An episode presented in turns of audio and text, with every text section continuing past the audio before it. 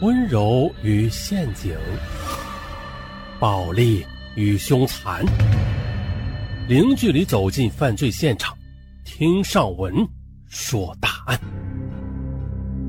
本节目由喜马拉雅独家播出。二零一一年二月二十五日，江苏省连云港市一建筑富商的妻子和情妇。同时呢，被人用绳子勒晕在家中。幺二零赶到之后，宣布这妻子已经死亡了，可情妇哎却被救活了。警方随后介入调查，发现了这凶手竟然是……哎，先不剧透，这是一出三人同榻而眠引起的集体毁灭的悲剧。我们从头说。二零一一年二月二十五日中午十二点左右，江苏省连云港市的一建筑富商唐志涛，他在下班之后走到家门口，赫然发现这家门竟然敞开着，还不好，他的心头顿时掠过一丝不祥之感，便迈大了步子进入家中。眼前的一幕令他魂飞魄散，只见家中一片狼藉，银行卡和购物卡都不翼而飞。妻子李静倒在厨房里不动弹，刘霞则倒在沙发上，也是一动不动。哎呀，坏了！唐志涛迅速的掏出手机，拨打了幺二零。很快的，市急救中心的救护车不到十分钟就赶到了现场。医生诊断，李静系颈部被勒窒息而亡的。刘霞的脖子虽然有勒痕吧，但是还有生息，经过抢救的，捡回了一条命。而就在唐志涛他还在思考要不要报警时，小区物业人员则迅速的拨打了幺幺零。警方经过现场勘查后发现，门窗完好，断定为熟人作案。随后呢，警方又通过对李静的尸检以及对刘霞的身体检测，还意外的发现了死者李静的头部受到外力重创，并且啊，在被绳子勒住的过程中有过挣扎和反抗。而被抢救过来的刘霞，她则没有受过任何的外伤，并且呢，刘霞的勒痕较之李静的勒痕要浅得多。由此，警方锁定犯罪嫌疑人为刘霞。面对警方的询问，刘霞先是一口咬定了遭遇的是劫匪，他呢也是受害者。可是的，后来警方在他面前提供了勘查报告，啊，他这才不得不低头供认。犯罪经过，事情的真相是这样的：这天早晨的，刘霞和李静发生了激烈的争吵。吵闹过后，李静说口渴，便走进厨房里倒水喝。看到李静淡定的样子，刘霞气得几近抓狂啊，于是就产生了要灭了李静的想法。这想法一出，啊，就不可抑制了，他迅速的走进了杂物间。找到了一根五十多厘米长的绳子，又进了厨房。而李静呢，这水刚刚烧开，正在埋头倒着水呢，压根就没有意识到危险正在逼近。刘霞就这样拿着身边的凳子，猛地从后边砸向了李静。李静被砸倒了。随后呢，刘霞又迅速的把绳子套在他的颈部，绕了一圈，然后骑在他的身上，用力的勒紧了绳套。李静挣扎了一会儿。他便没了声息。发现李静没了鼻息，刘霞就把绳子解下来。随后呢，又为了制造入室抢劫杀人的假象，刘霞便从厨房中翻出了保鲜膜贴在手上，翻箱倒柜。还没想到啊，他在电视柜里找到了三张银行卡和十多张购物卡。刘霞迅速的用剪刀把这些卡的磁条给剪断了，然后又把它们装到了包里，出门拦了一辆出租车。打车来到郊区的一条河边，将这些卡丢进了河水里。做完这一切，刘霞又回到唐家，倒在沙发上，用绳子绕着自己的脖子勒出了几条印记，便睡了一觉。这刘霞是谁呀？啊，为何出现在唐志涛的家中啊？又为何要灭了唐志涛的妻子李静呢？一九八三年三月。出生的刘霞是江苏省大丰市富丰农村人，他呢，曾经鄙视过村里个别的沾染上了不良习气的外出打工的女孩。他也曾经下定决心啊，绝对不干那些伤风败俗的事儿。可孰料的，他的原则因为一个男人而失手了。这个男人就是唐志涛。二零零二年六月的，刘霞高考失利，因为家里穷啊，只好放弃复读的机会，去打工养家去了。二零零三年九月底了，据人介绍。他来到江苏省连云港市的一家足疗中心，当起了一名足疗师。零四年四月初的，他认识了前来消费的唐志涛。刘霞一眼就看出了这唐志涛是个有钱人啊，只是啊，他不像其他有钱男人那样浮夸，而是彬彬有礼啊，内敛而沉稳嗯，便对他多了几分好感。而时年四十岁的唐志涛。是连云港市的一个老板，大老板，他呢是一家建材公司的董事长，身家上千万。而其实呢，当唐志涛第一眼看到刘霞的时候，啊，也被她的那种清纯的相貌所吸引。随后呢，这么一来二往，两人就熟悉了。零六年的年初，刘霞辞掉工作了，搬进了唐志涛为她租下的八十平米的精品公寓里。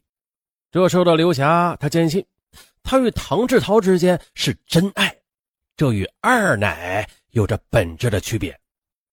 零六年四月，唐志涛出钱让刘霞去考了驾照，并且给她买了一辆价值十二万元的福特轿车。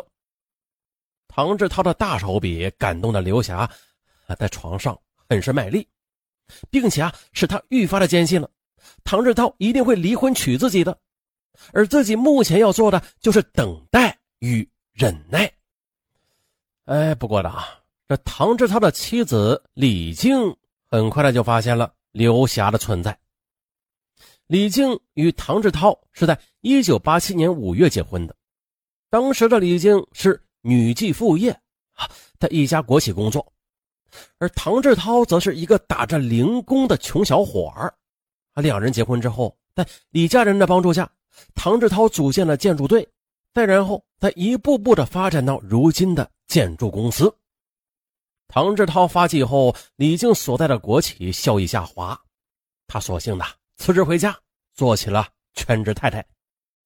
二零零三年九月，这儿子到英国去读大学了，李静呢便将注意力转移到了丈夫身上。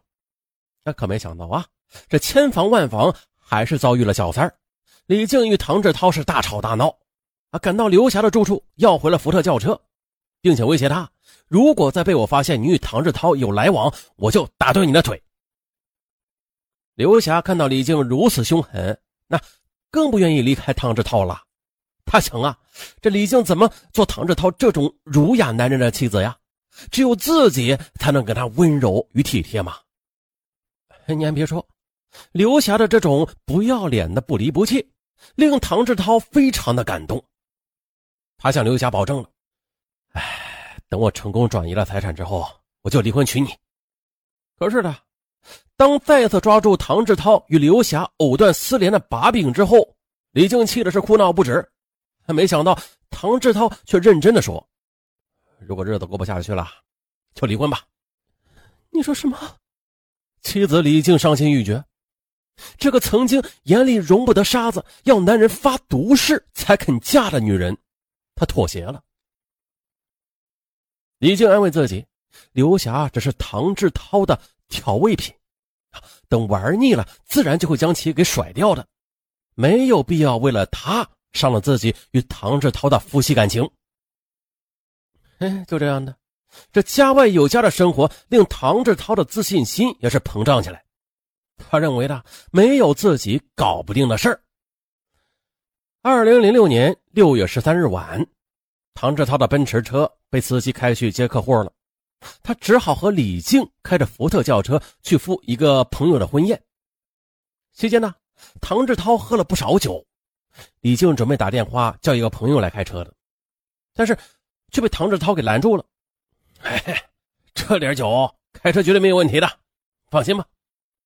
那可孰料的，在海湾路口，这醉眼朦胧的他没有看清楚左转弯道的红灯，便左转了。只听“砰”的一声，他的车撞上了对面而来的直行车辆，将对方的车推到了路边的围墙上。李静顿时吓得魂飞魄散，唐志涛的酒也吓醒了，两人赶紧打开车门，下车查看。只见呢，对方被撞的车车玻璃碎了一地，而驾驶员则趴在方向盘上，已经是血流成河。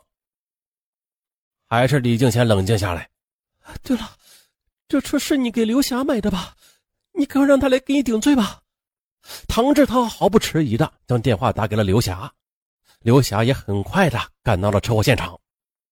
一看到现场的惨状，他也吓呆了。没等唐志涛与刘霞对话呢。这老婆李静就先放下了自尊，她对刘霞说：“你帮老唐度过这个难关吧，我们不会忘了你的恩情的。”听到李静的哀求，刘霞这才明白过来，这唐志涛把她叫过来，是让他去顶罪啊！这是，这个痴情的女人竟然没有一丝醒悟啊，反而啊还有几许得意，这不正是跟唐志涛和李静谈条件的？最佳时机吗？他思索了两分钟，向他俩提出了：“好啊，我可以把所有的责任都揽下来，但是，我要求唐志涛离婚，娶我。”他正说着呢，接到路人报案的交警赶到了现场，围观的人也多了起来。唐志涛夫妇也不敢再多言语了。同时呢，幺二零也赶来了，将被撞的车辆里的人给拖了出来。经过检查之后的宣布死亡。唐志涛夫妇的脸都白了，他们拼命的朝着刘霞点头。交警问他们三个谁是驾驶员呢？刘霞的良知和法律意识瞬间的土崩瓦解。他回答交警：“他是肇事者。”最终呢，二零零六年十二月十八日的刘霞因为犯交通肇事罪，被连云港市人民法院判处有期徒刑三年。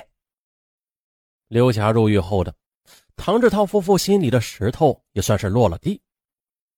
至于对刘霞的承诺，他们夫妇都觉得用钱就可以搞定的，因为在他们眼里，这刘霞她就是一个为了钱卖身并且卖命的主儿。欲知后事如何，咱们下集再说。